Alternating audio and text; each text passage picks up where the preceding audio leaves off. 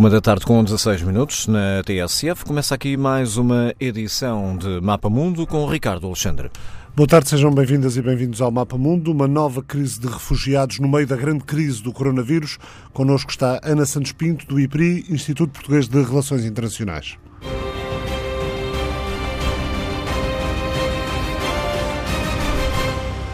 Ontem o presidente turco e a presidente da Comissão Europeia estiveram reunidos em Bruxelas. A conversa acabou de modo pouco diplomático. Tayyip Erdogan abandonou a mesa depois dos dirigentes europeus lhe terem dito para parar de abrir a fronteira terrestre e de encorajar os refugiados a irem para a Grécia. O presidente turco acusa a Europa de não receber refugiados em número suficiente e de não dar à Turquia o dinheiro suficiente para os acolher, quebrando o que ficou combinado em 2016 no acordo que a Comissão, então liderada por Jean-Claude Juncker, fez com a Turquia. A reunião de maus humores de Erdogan com a Presidente Ursula von der Leyen e com o Presidente do Conselho Europeu, o belga Charles Michel, durou 1 hora e 45. Ankara pretende um reforço de, eh, dos 6 mil milhões de euros do pacto assinado há quatro anos para ajudar a Turquia a enfrentar os custos de acolher um número tão elevado de refugiados sírios eh, no país. Atualmente são 3 milhões e meio. A Turquia estima os custos em 40 mil milhões. Boa tarde, Ana Santos Pinto. Eh, Peço só. Ah, já está ligado o microfone, muito bem. Um, não há, um, não há um, um, ponto de razão naquilo que o, que o presidente Erdogan diz. Ou seja, hoje em dia a Turquia já acolhe um, um número de refugiados uh, bem superior aos 2 milhões e, e, e pouco de que, uh, que havia quando quando em 2016 a Europa passou o cheque, aquilo que, eh, na opinião de muitos, é um cheque, o cheque da vergonha para estancar, para estancar a vaga migratória, eh, não há um ponto de razão no, nas, nas reivindicações que Erdogan põe em cima da mesa quando negocia com a União Europeia? Bom, Erdogan uh, coloca a pressão naquilo que a Turquia tem feito no acolhimento de refugiados sírios. E o que a União Europeia diz é há uma diferença de interpretação naquilo que foi o acordo alcançado em 2016. Porquê? Porque estes 6 mil milhões de euros euros que foram uh, atribuídos correspondiam a, ao investimento em projetos para acolhimento de refugiados. E o que a União Europeia diz é que esses 6 mil milhões e a verba que foi transferida não foi utilizada nem na sua totalidade, nem nos projetos para os quais estavam uh, destinados. Um segundo ponto tem a ver com a recolocação de refugiados, ou seja, o acordo implicava que a Turquia mantivesse no seu território o número significativo de refugiados e os Estados europeus recolocariam uh, refugiados que viessem da Turquia em território europeu. Ora, há aqui um diferencial de entendimento de cerca de 25 mil uh, refugiados nesta recolocação, em boa parte porque Estados-membros da União Europeia não cumpriram aquilo que seria a necessidade nesta, nesta recolocação e que agora, aliás, se volta a colocar no que diz respeito aos menores não acompanhados, que são situações de uh, maior urgência. Portanto, aquilo que ontem saiu da reunião foi nós interpretamos do, da declaração que foi assinada entre a União Europeia e a Turquia em 2016, nós interpretamos coisas diferentes e, portanto, se calhar precisamos de rever este documento e esta recolocação. As negociações não estão fechadas, eles comprometeram-se a. As negociações nem sequer estão iniciadas, porque na verdade nós temos aqui um diferencial de um ponto de, de, de, entendimento e voltamos exatamente ao ponto em que estávamos em 2006. Há Estados-membros, em particular a Grécia, mas também o Chipre e a Bulgária, que se vão encontrar na primeira linha daquilo que é a recepção deste fluxo a partir do momento em que Erdogan abre uh, uh, as fronteiras. Uh, José Borrell dizia: Nós estamos a tentar encontrar um equilíbrio entre aquilo que são os direitos dos migrantes, que na verdade estamos a falar de, de, de, refugiados, e por outro lado aquilo que é a necessidade de segurança das fronteiras europeias.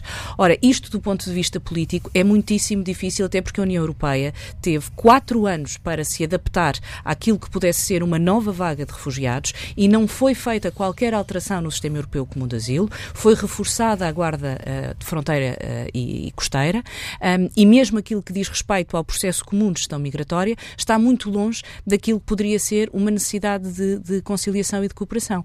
E, portanto, nós estamos com enorme dificuldade em responder àquilo que se antevê, até porque o conflito na Síria continua, uh, àquilo que se antevê como um novo fluxo uh, de refugiados em direção ao continente europeu. Podemos ver repetido o cenário do verão de 2015, nessa altura mais de um milhão de refugiados entrou na Europa após Angela Merkel ter dito que, que podiam vir.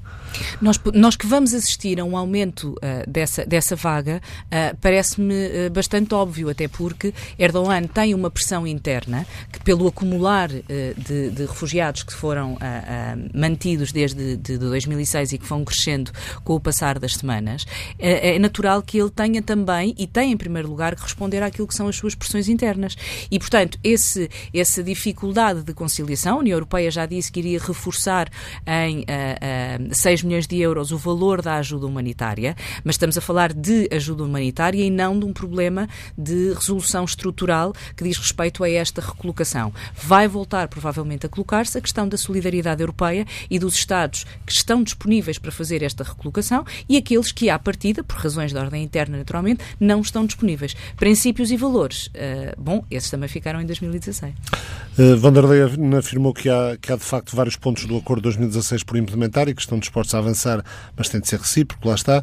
A União Europeia já conseguiu mais 700 milhões de euros para lidar com as migrações, no fundo para ajudar com a Grécia, com, com outros países que estão na, na primeira linha, como, como referias, a, a, a, Chipre e a Bulgária a lidar com o problema. Admite também 500 milhões extra para financiar projetos educacionais na Turquia, mas lá está, acusa a Turquia de estar a utilizar os refugiados como arma política e avisa que não pode haver negociações substanciais enquanto a Turquia não evitar que os refugiados continuem a atravessar a fronteira rumo à Grécia.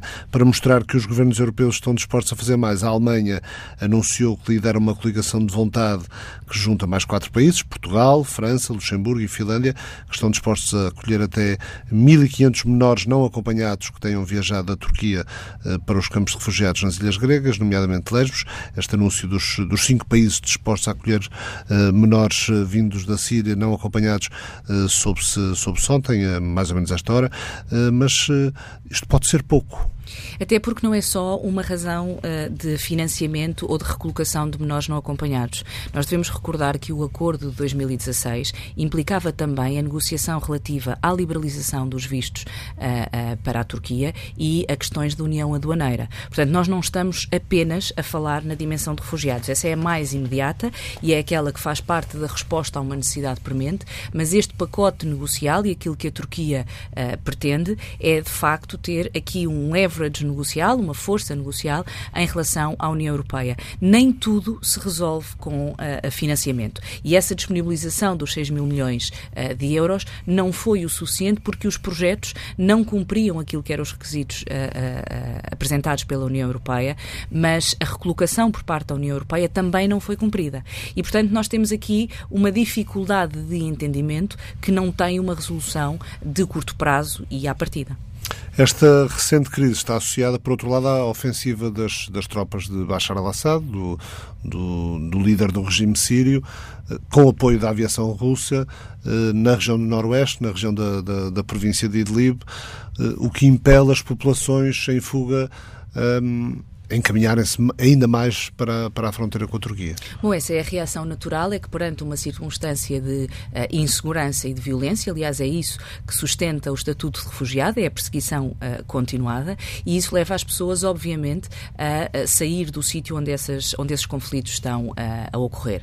E estes conflitos em Idlib começam em dezembro de 2019 e, portanto, as vagas não são imediatas, elas vão ocorrendo e o, o conflito foi escalando ao longo das últimas semanas. Tivemos o acordo entre a Rússia e a Turquia, mas um acordo uh, de cessar-fogo que tem alguma dificuldade de implementação, como aliás teve o acordo de Sochi em 2018. Porquê? Porque não há um controle por parte dos uh, atores envolvidos, seja a Rússia, seja a Turquia, dos movimentos no terreno. Sobre todas as forças no terreno. Mas, de qualquer forma, uh, tanto quanto se sabe, depois deste cessar-fogo no fim de semana conseguido entre a Turquia e a Rússia, não, não está a haver também propriamente uma violação sistemática desse cessar-fogo. O que é natural, porque ambos os lados, sejam os movimentos uh, de oposição ou revoltosos uh, uh, que se opõem ao regime, seja o próprio regime sírio, sofreram baixas do ponto de vista dos recursos humanos e do ponto de vista material muito significativas. E, portanto, é natural que neste primeiro, nesta primeira fase, e até durante algum tempo, estes movimentos e o regime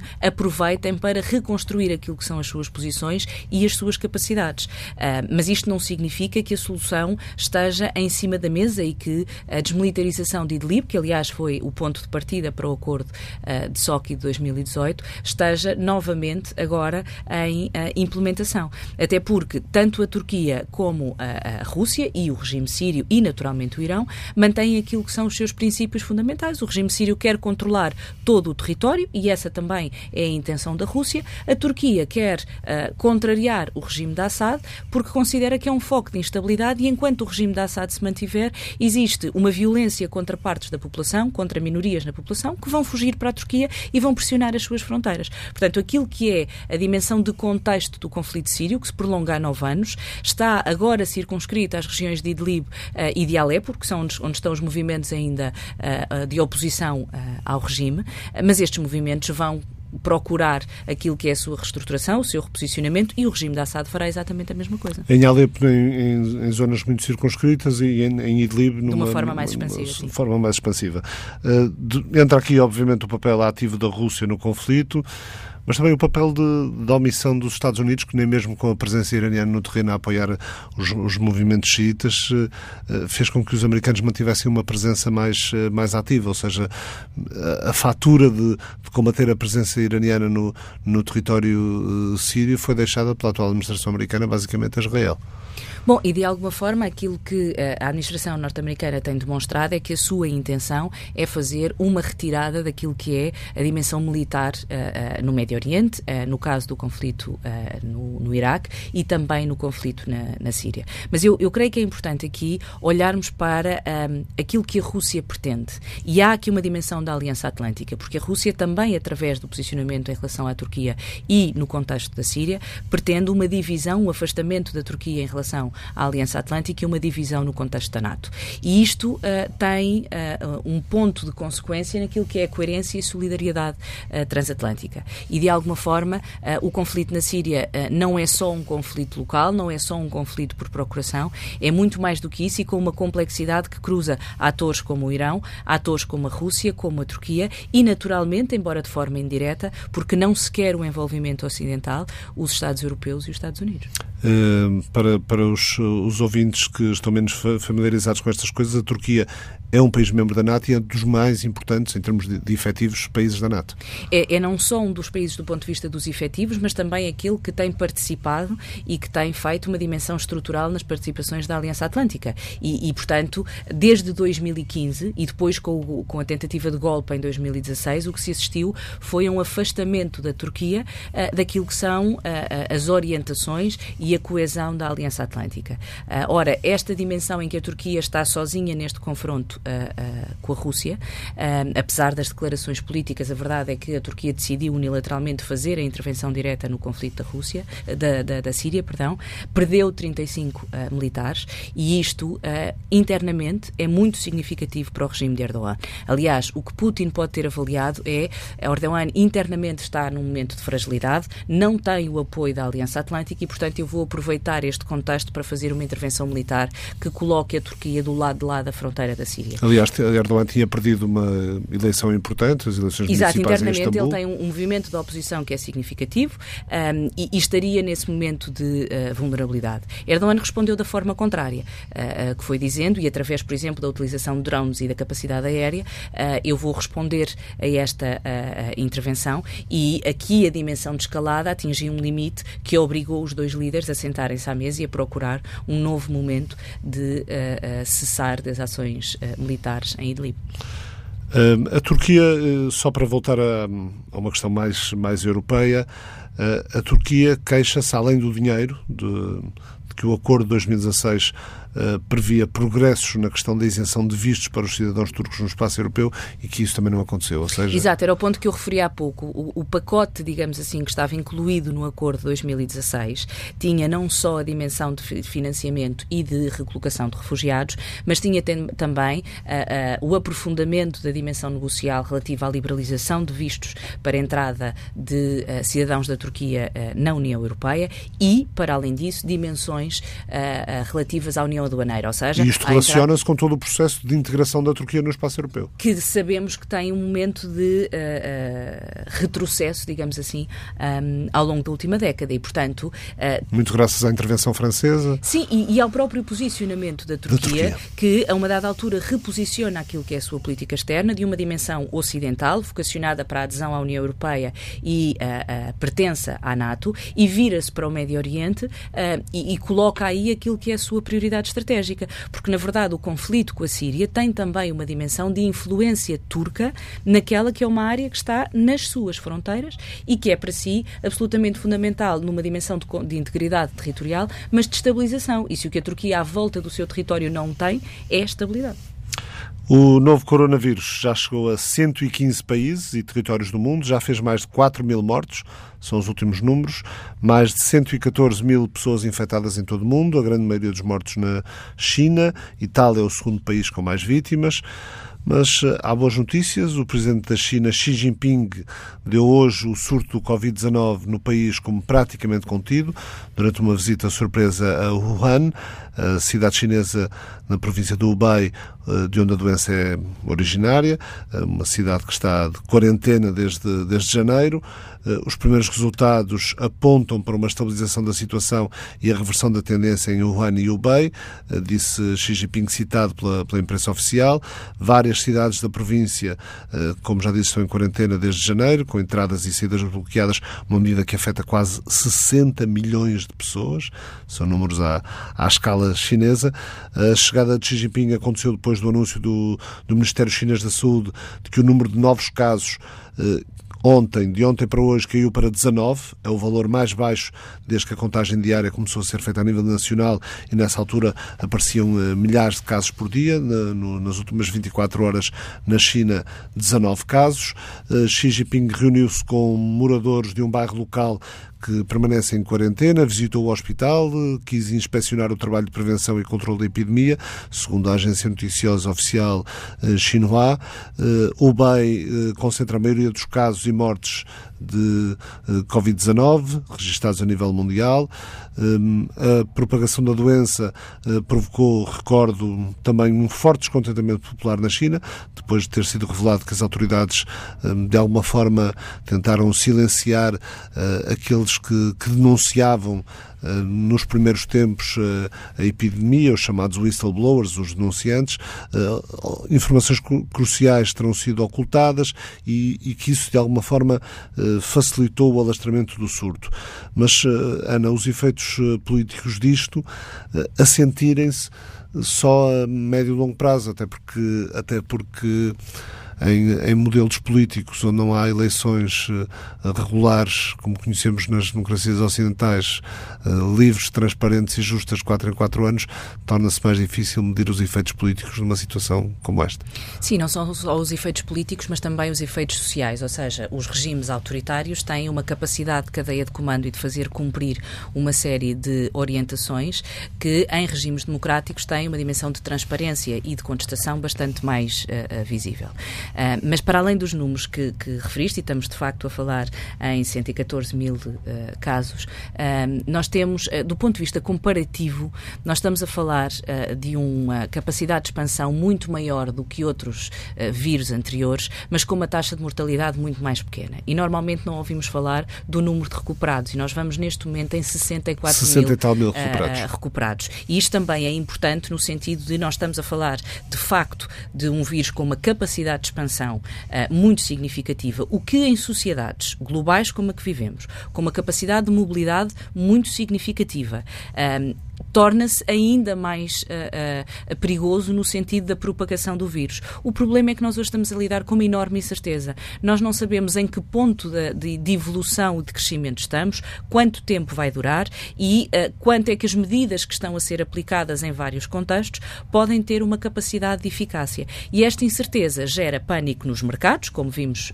ontem com a reação dos mercados durante o início do dia, e também, naturalmente, uma reação de receio e mesmo de pânico em relação às populações, cuja informação, o fluxo de informação é muito significativo. Portanto, as pessoas muitas vezes não sabem exatamente como é que têm de reagir, qual é a maneira mais cautelosa uh, uh, para o fazer. E é muito difícil, do ponto de vista político, calcular não só o impacto imediato das medidas, mas todos nós estamos a pensar que é possível estarmos perante aquilo que vai ser uma recessão do ponto de vista económico, porque vai existir uma retração da procura, se as pessoas vão ficar de quarentena ou em isolamento social, a, a aquisição de produtos será a, a menor, teremos uma dificuldade no fornecimento de serviços a médio prazo e, portanto, as economias, isto não é só um problema de saúde pública, é em primeiro lugar, naturalmente, um problema de saúde pública, mas depois, naquilo que são as consequências, será também um problema do ponto de vista social e económico e como é que vamos gerir estas uh, uh, efeito, este efeito dominó, digamos assim, do ponto de vista do médio e, e, e, do longo prazo. E isto exige naturalmente uma enorme coordenação, designadamente ao nível da, da, da União Europeia, mas também do ponto de vista daquilo que nós chamamos os regimes internacionais, ou seja, do ponto de vista global, uh, as orientações da Organização Mundial de Saúde e a, porque pandemias, os académicos prevêem há muito tempo que não existe capacidade eficaz de resposta a uma pandemia, seja ela do ébola, seja ela do coronavírus ou de outra natureza. É muito difícil fazer esta resposta. Porquê? Porque as estruturas de aplicação de medidas estão a nível nacional e isto estamos a falar de propagações de escala global. E cada Estado e cada sociedade tem comportamentos muito próprios. O que funciona num país pode não funcionar no outro.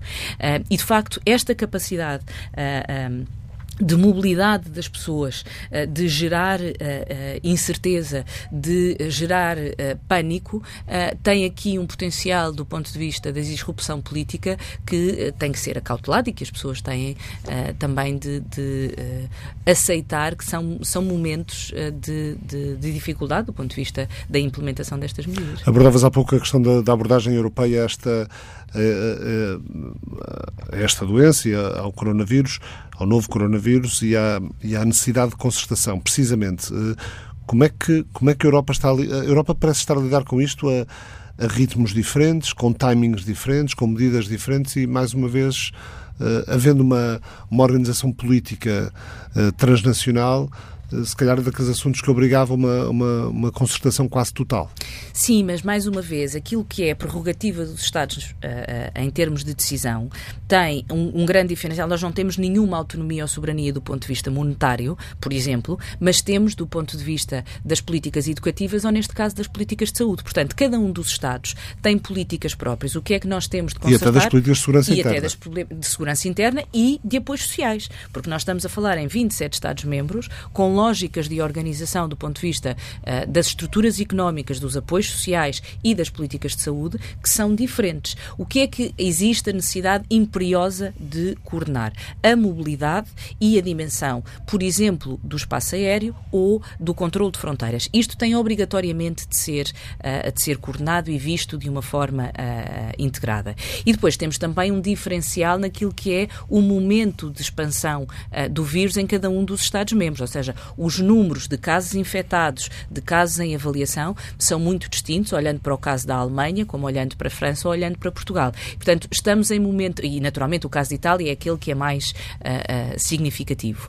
E os Estados reagem às suas opiniões públicas e àquilo que vai sendo uh, a expressão da necessidade face a, a, ao que é possível decidir a cada momento. E, é natural que as medidas políticas se, se, tenham também que adaptar àquilo que se vai descobrindo sobre o, sobre o vírus. E esta, esta a descoberta não é só sobre o vírus, mas é sobre a própria evolução, transformação uh, do vírus e desta capacidade de, de, de, expansão. E isto é feito de facto dia a dia, uh, o, o, que limita e condiciona significativamente uh, aquilo que é o processo de decisão. E depois as estruturas, do ponto de vista dos sistemas nacionais de saúde, têm também particularidades de Estado para Estado. Esta coordenação é sempre mais difícil em momentos de crise e em momentos de urgência. Um, e cada comunidade nacional nacional, cada sociedade, vai reagindo uh, uh, de forma diferente. Uh, tem existido esta, esta coordenação ao nível político e ao nível técnico, mas existe sempre a necessidade de adaptação àquilo que são os contextos nacionais e que variam no número de casos e na, na, na dimensão epidemiológica e de, de, vírus, mas também ao nível das estruturas do Estado. Hum, as implicações as implicações políticas deste, deste caso do, do, do coronavírus. Um, já serviu, por exemplo, para uma, para uma guerra de preços de petróleo entre a Arábia Saudita e a Rússia, com consequências também no, nos mercados uh, mundiais. Sim, essa, a, dimensão do, do, do, petróleo teve um impacto muito significativo uh, no mercado, mas eu creio que as consequências do ponto de vista económico uh, vão apenas ser verificáveis a médio prazo. uma vez mais, porque depende muito das medidas que vão ter que ser tomadas, daquilo que é o impacto nos sistemas produtivos, na capacidade que os Estados tenham de apoiar as empresas uh, uh, para prevenir as falências e eventuais uh, insolvências, para apoiar as cadeias de valor desde o, do, do, da produção até ao fornecimento. E, e, portanto, tudo isto vai ter que ser avaliado, não no momento atual, porque este é o momento de identificar e implementar medidas, mas depois nas consequências que, essas, que essas medidas vão ter. E, e como é que, do ponto de vista financeiro, vamos reagir a estas medidas? Porque isto vai implicar uma realocação de recursos, ou seja, há recursos financeiros que vão ter que ser uh, uh, colocados na área da saúde e tirados uh, de, outros, de outros sítios. Depois, como é que vamos trabalhar em matéria de déficit, em matéria de dívida pública? isto vai acontecer e vai ter que ser debatido a médio prazo pelos Estados europeus, designadamente.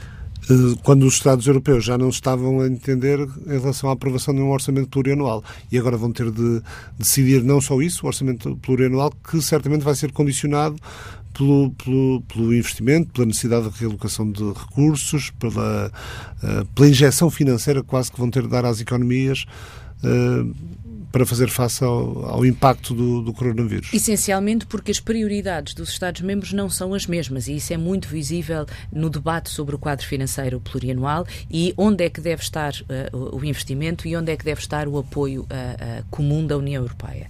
Um, mas esta, esta retração da economia terá naturalmente impacto porque isto pode, pode se responder ou do ponto de vista das políticas fiscais, através dos impostos, ou através do ponto de vista da política monetária e nós sabemos qual é que é a posição da União Europeia Europeia em relação à, à, à política monetária, que é bastante uh, conservadora nas suas alterações.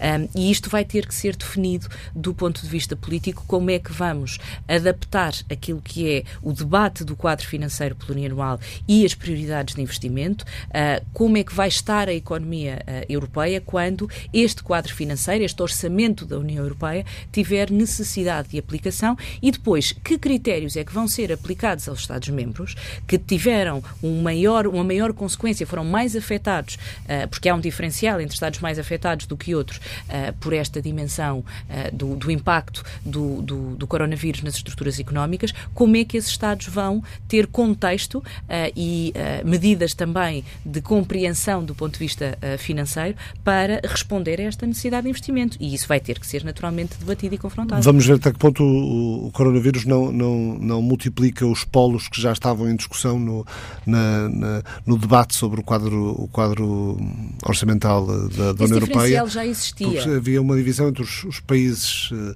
ricos do Norte da Europa, digamos assim, e todos os outros, os chamados eh, países da coesão, os grupos de, de países beneficiários das políticas de coesão. A verdade com é que a Comissão a Europeia com uma, com uma proposta ali Se aumentarmos a desigualdade e se aumentarmos a desigualdade decorrente deste impacto nas estruturas económicas, uh, o princípio da coesão fará ainda mais sentido. Uh, e por isso, eu dizia, resta saber qual é o contexto económico, qual é o ambiente, digamos assim, o quadro económico, em que este quadro financeiro plurianual vai ter aplicação. E isso não é possível antecipar nesta altura, porque, como eu referi há pouco, nós ainda estamos na parte de identificação e implementação de medidas. As consequências virão daqui a bastante tempo. A Covid-19, o novo coronavírus, uh, é um excelente aliado para os, para os uh, populistas e para os autoritários?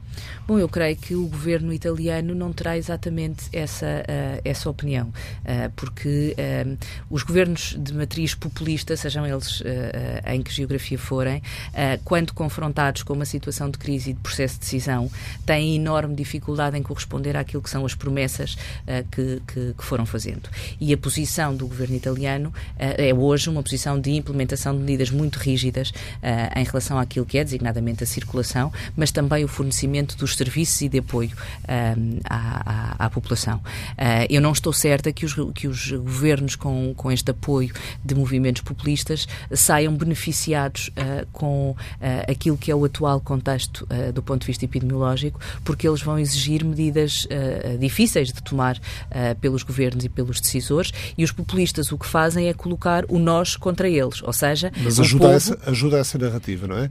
Ajuda a essa narrativa quando não se está no governo quando se está no governo e tem que se tomar essa decisão, passamos a fazer parte da elite e do grupo que tem que tomar uh, decisões difíceis. Portanto, no caso italiano, vai certamente ajudar uh, Matteo Salvini.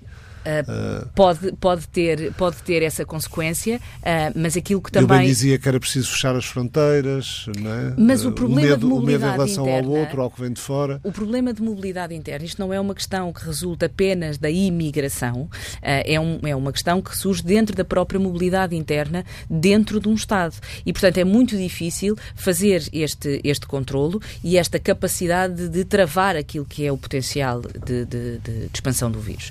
Um, e aquilo que os governos têm que fazer muitas vezes é tomar medidas que uh, contrariam aquilo que possam ser os desejos ou, ou, ou as expectativas uh, uh, da população. veremos também qual é que é a oposição que é feita ao governo italiano e se existe sequer uma alternativa às medidas que estão a ser propostas. Tal como, tal como um ataque terrorista com algum, com algum significado, um caso destes, uma, uma situação destas, que se pode prolongar por, por semanas ou, ou até, ou até meses, já está há alguns meses, um, tem o potencial de, de nos levar a alterar uh, uh, comportamentos e a instalar uma espécie de pânico, pânico moral nas sociedades. Bom, de alguma forma essa é a reação imediata. Uh, é que os seres humanos reagem àquilo que é o, o, receio e o medo que lhe é provocado por uma situação desconhecida e isso naturalmente tem um, uma consequência do ponto de vista dos comportamentos. E esses comportamentos não são orientados nem regulados por decreto. e, portanto, é necessário também existir por parte das populações uma compreensão daquilo que possam ser uh, as medidas que tenham que vir uh, a ser tomadas, sejam elas em que contexto, em contexto geográfico for. e, portanto, deste ponto de vista, a cooperação das sociedades em relação às medidas que são definidas, e elas são, de alguma forma, definidas do ponto de vista global, e isto tem um impacto no nosso comportamento diário, naquilo que nós fazemos para conter aquilo que seja a expansão de um vírus que é por uma contaminação direta, mas mais do que isso, nós não sabemos sabemos exatamente uh, nem a estrutura do vírus, nem como é que, de uma forma muito detalhada, ele pode ser passado de um ser humano para o outro, ou tem a ver, por exemplo, com a segurança alimentar e com a dimensão uh, da alimentação, e designadamente a alimentação animal. Ainda há muito por conhecer e, portanto, nós estamos aqui numa dimensão de incerteza que naturalmente gera uh, uma noção de receio e de medo. E, portanto, aquilo que é o principal conselho nesta altura é uma noção de bom senso e de uh, percebermos que há comportamentos que podem e que devem ser evitados de forma a conter aquilo que é a expansão uh, de um vírus que, que, tem uma capacidade de propagação muito significativa. Claro que os avanços da, da medicina e da tecnologia vão ajudar, mas até a forma como a tecnologia se relaciona com isto obriga a uma reflexão. Há, há dias lia no, eh, no, na Folha de São Paulo um artigo de uma investigadora eh, brasileira, especialista em, em, em política chinesa, eh, que um, na província de, Hubei, na China, casos, casos que aconteceram. Um drone que se aproxima e avisa um rapaz que não pode estar a jogar a bola na rua. Uh, um drone que se aproxima de uma varanda e consegue medir a temperatura de, pessoas que estão na varanda sem, sem mais qualquer intervenção humana, a não ser quem está uh, a controlar as, uh, o, o, aparelho na, na base, e até um drone que se aproxima de um homem que está a caminhar sem máscara e o adverte para, para colocar a máscara e deixa, e deixa cair a máscara. Portanto, isto são situações, são situações reais que, que podem parecer de ficção científica, mas que, mas que são reais. A dúvida que muitos colocam é que, e era o caso que, que essa investigadora apontava, a, a dúvida é até que ponto estas medidas de segurança não podem ser aproveitadas por, eh, por determinados tipos de governos para instaurar ou consolidar uh, um, um, modelo de vida mais, mais securitário. Depois mais da, controlado. Mais parte... controlado depois de, depois de ultrapassada a crise epidemiológica propriamente dita. Sim, mas esse é naturalmente o, o desafio que é colocado pela introdução da inteligência inteligência artificial nas nossas sociedades. É esta dimensão do controlo, uh, de um controlo que é remoto uh, e que tem naturalmente consequências que são positivas, porque há uh, um, um, grau de intervenção e de alguma forma de poupar outros seres humanos a este contacto direto e, portanto, a partir daí, num, num, num exemplo desta natureza, controlar aquilo que é a expansão ou propagação dos vírus, mas depois tem o, o reverso da medalha que diz respeito aos direitos, liberdades e garantias. E, portanto, há forma como o Estado pode utilizar estes mesmos instrumentos para um controlo uh, dos seus cidadãos. Uh, mas esse é um debate que, felizmente, uh, se pode fazer em democracias e que os cidadãos devem estar conscientes de que a introdução da inteligência artificial e de mecanismos tecnológicos no seu dia a dia, designadamente com as vantagens que tem do ponto de vista da utilização em matéria de saúde, como seja a telemedicina ou, ou outros, tem também consequências do ponto de vista negativo. Mas, como eu referia, o importante é que as pessoas tenham consciência de que este debate é possível e deve ser feito nas democracias. O mesmo, naturalmente, não acontece em regimes autoritários. Ana Santos Pinto, muito obrigado por ter vindo ao Mapa Mundo, à TSF, o Mapa Mundo, parceria da TSF com o Instituto de Português de Relações Internacionais. Regressamos na próxima semana.